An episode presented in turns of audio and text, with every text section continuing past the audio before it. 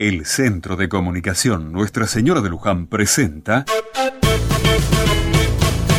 Otra Mirada. El otro día me encontré con Luz, una señora que hace honor a su nombre porque brilla, ilumina con su vida.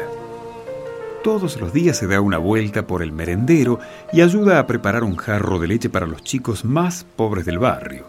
Se queda poquito, pero no deja de ir nunca. Ella me decía que no podría dejar de ir porque se le hizo como una obligación, un compromiso, como si fuera un trabajo y que muchos chicos dependían de lo que todos hagamos por ellos para estar bien.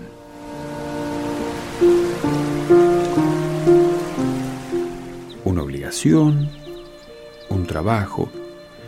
Me preguntaba mientras ella me hablaba si eso no le quitaría fuerza y espontaneidad si eso no lo hacía un poco espontáneo y así perdiera fuerza.